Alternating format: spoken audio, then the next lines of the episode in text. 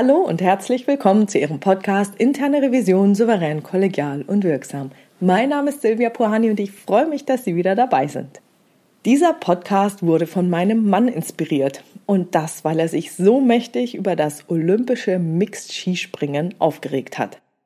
Wieso hat er sich aufgeregt? Nun ja, die Anzüge der Skispringer unterliegen gewissen Regeln. Die dürfen ja nicht zu groß geschnitten sein, damit die Skispringer nicht aufgrund ihrer zu weiten Sprunganzüge weiter nach unten segeln als die Konkurrenz. Ja, und ich hatte schon überlegt, die Regeln hier darzustellen und habe die mal gegoogelt, aber die umfassen inklusive Bilder eineinhalb Seiten und das wollte ich Ihnen ersparen. Darum soll es hier auch wirklich nicht gehen. Was viel interessanter ist, ist, dass bei diesem olympischen Mixed-Springen fünf Skispringer aus Top-Nationen aufgrund ihrer angeblich nicht regelkonformen Anzüge disqualifiziert wurden. Und damit geht dieser Sprung nicht in die Teamwertung ein. Und das bei Olympia. Es sollte die olympische Premiere des Mixed-Skispringens werden. Betroffen waren folgende Länder. Bei Norwegen zwei Springer, und jeweils ein Springer aus Japan, Österreich und leider auch Deutschland. Sowas war passiert. Wäre man jetzt böswillig, könnte man vermuten, dass diese Teams betrügen wollten, um bei Olympia gewinnen zu können. Die betroffene deutsche Athletin beteuert, sie sei mit dem gleichen Anzug gesprungen, mit dem sie zwei Tage zuvor regelkonform Olympia Silber gewann. Wie konnte das also passieren? Wurden die Anzüge nicht vorher im Weltcup angezogen, um sie dort auszutesten? Und ich meine, wenn die zwei Tage vorher regelkonform waren, dieser eine Anzug, wie soll das dann zwei Tage später, wenn nichts verändert wurde, irgendwie nicht mehr regelkonform sein? Ja, also die Anzüge wurden im Weltcup angezogen und ausgetestet. Nach Aussage der Teams wurden die gleichen Anzüge im Weltcup als regelkonform bestätigt, eben auch bei der Silbermedaille der deutschen Athletin. Haben die Athleten ihren Körper vielleicht kurz vor Olympia nochmal zum Beispiel durch strenges Fasten oder so verändert? Ich glaube, das ist unwahrscheinlich. Die letzten Weltcups waren nicht so lang davor, dass sich der Körper da so schnell verändern würde. Ich meine, wir sprechen ja nicht von einem Sumo-Ringer, der mal schnell ein paar Kilo abnehmen kann, wenn er sich anders ernährt. Ich spreche hier von Skispringern, die ohnehin zu den Leichtgewichten zählen. Da ist ja nicht viel dran, was die noch verlieren können. So, und außerdem würden die Skispringer ihre Sprungkraft verlieren, wenn sie zu rigoros fasten würden. Also das macht für mich überhaupt keinen Sinn. Es muss also etwas anderes dahinter stecken. So, und schaut man da genauer hin, dann stellt man Folgendes fest. Es waren nur Skispringerinnen betroffen. Die nächste Frage wäre dann die nach der Kontrolle. Wer kontrolliert denn die Anzüge der Skispringerinnen bei Olympia? Ist es vielleicht jemand anders als sonst? Und jetzt wird's interessant. Nein, das waren eigentlich die beiden gleichen Damen, die auch den gesamten Weltcup über die Anzüge der Springerinnen kontrollieren. Eigentlich? Wieso eigentlich? Nun ja, es war ja einer der sehr seltenen Mixed-Wettbewerbe. Die beiden Damen kontrollieren wie immer die Damen und folglich gibt es wohl auch zwei Männer, die die Anzüge der Männer kontrollieren. Und einer der Kontrolleure der Männer soll nach Aussage von Sven Hannawald jemand sein, der rigoros auf die Anzüge achtet. Der Männerbundestrainer Stefan Horngacher reagierte im ZDF nach dem Aus wie folgt. Das war jetzt natürlich echt bitter, das muss man echt sagen. Bei Olympia fangen sie dann an, anders oder mehr zu messen. Für mich ist es ein Kaschballtheater.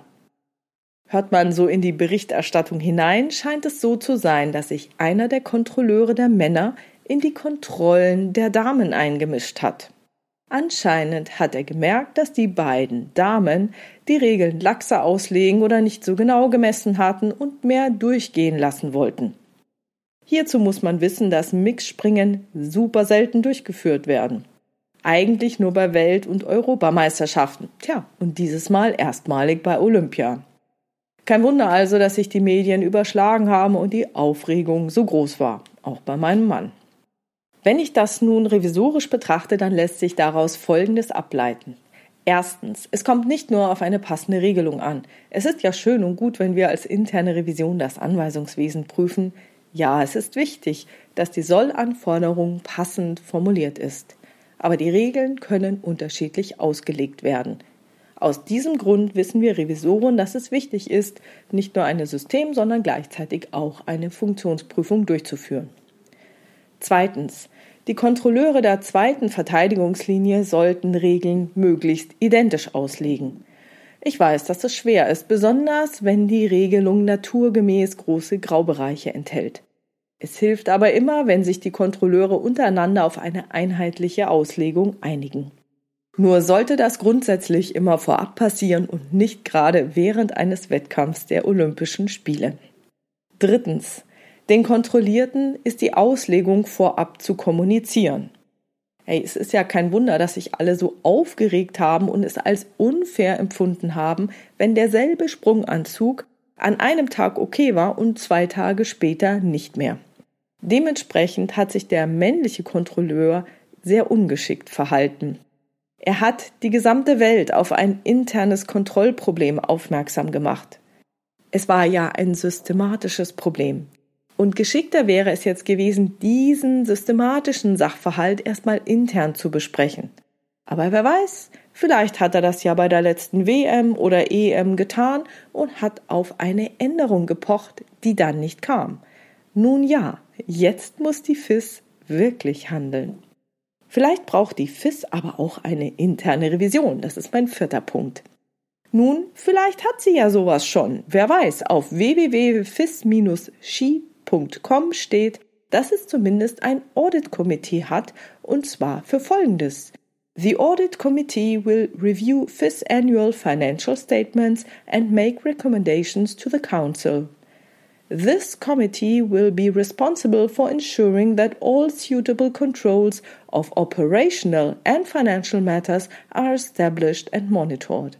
Naja, da haben die ja jetzt was zu tun. Also wenn die wirklich eine interne Revision haben, dann wäre mein Tipp an diese interne Revision, dass sie folgende Dinge prüfen. Wie ist das Kontrollverhalten ihrer Kontrolleure? Ist organisatorisch sichergestellt, dass die Kontrolleure eine einheitliche Auslegung praktizieren zum Beispiel sich gegenseitig überregeln und deren Auslegungsspielräume austauschen, dass es da irgendwie eine Anleitung gibt. Und auf organisatorischer Ebene würde mich auch noch interessieren, weshalb eigentlich immer die beiden gleichen Damen die Anzüge der Springerinnen kontrollieren. Weshalb gibt es nicht mehrere oder ein Rotationsprinzip, so dass immer unterschiedlich zusammengesetzte Pärchen die Kontrollen durchführen? Wie wird sichergestellt, dass die Kontrolleure niemanden bevorzugen oder benachteiligen? Ich meine, wenn da immer die zwei gleichen Damen immer alle Skispringerinnen kontrollieren, ja, also gut, so großes Geld ist da jetzt nicht drin im Frauenweltcup, aber ja, so ähm, Interessenskonflikte und Fraudpotenziale sehe ich da durchaus. So aus meiner Sicht scheint also dieser gesamte Prozess einige Schwächen aufzuweisen. Zumindest wäre das meine Hypothese. Und von daher sollte die interne Revision auf alle Fälle die dazugehörigen Prozesse prüfen. Mein Fazit dazu ist, wie gut ist es doch, dass wir Revisionspartner haben, die sich aufregen, wenn sie sich ungerecht behandelt fühlen.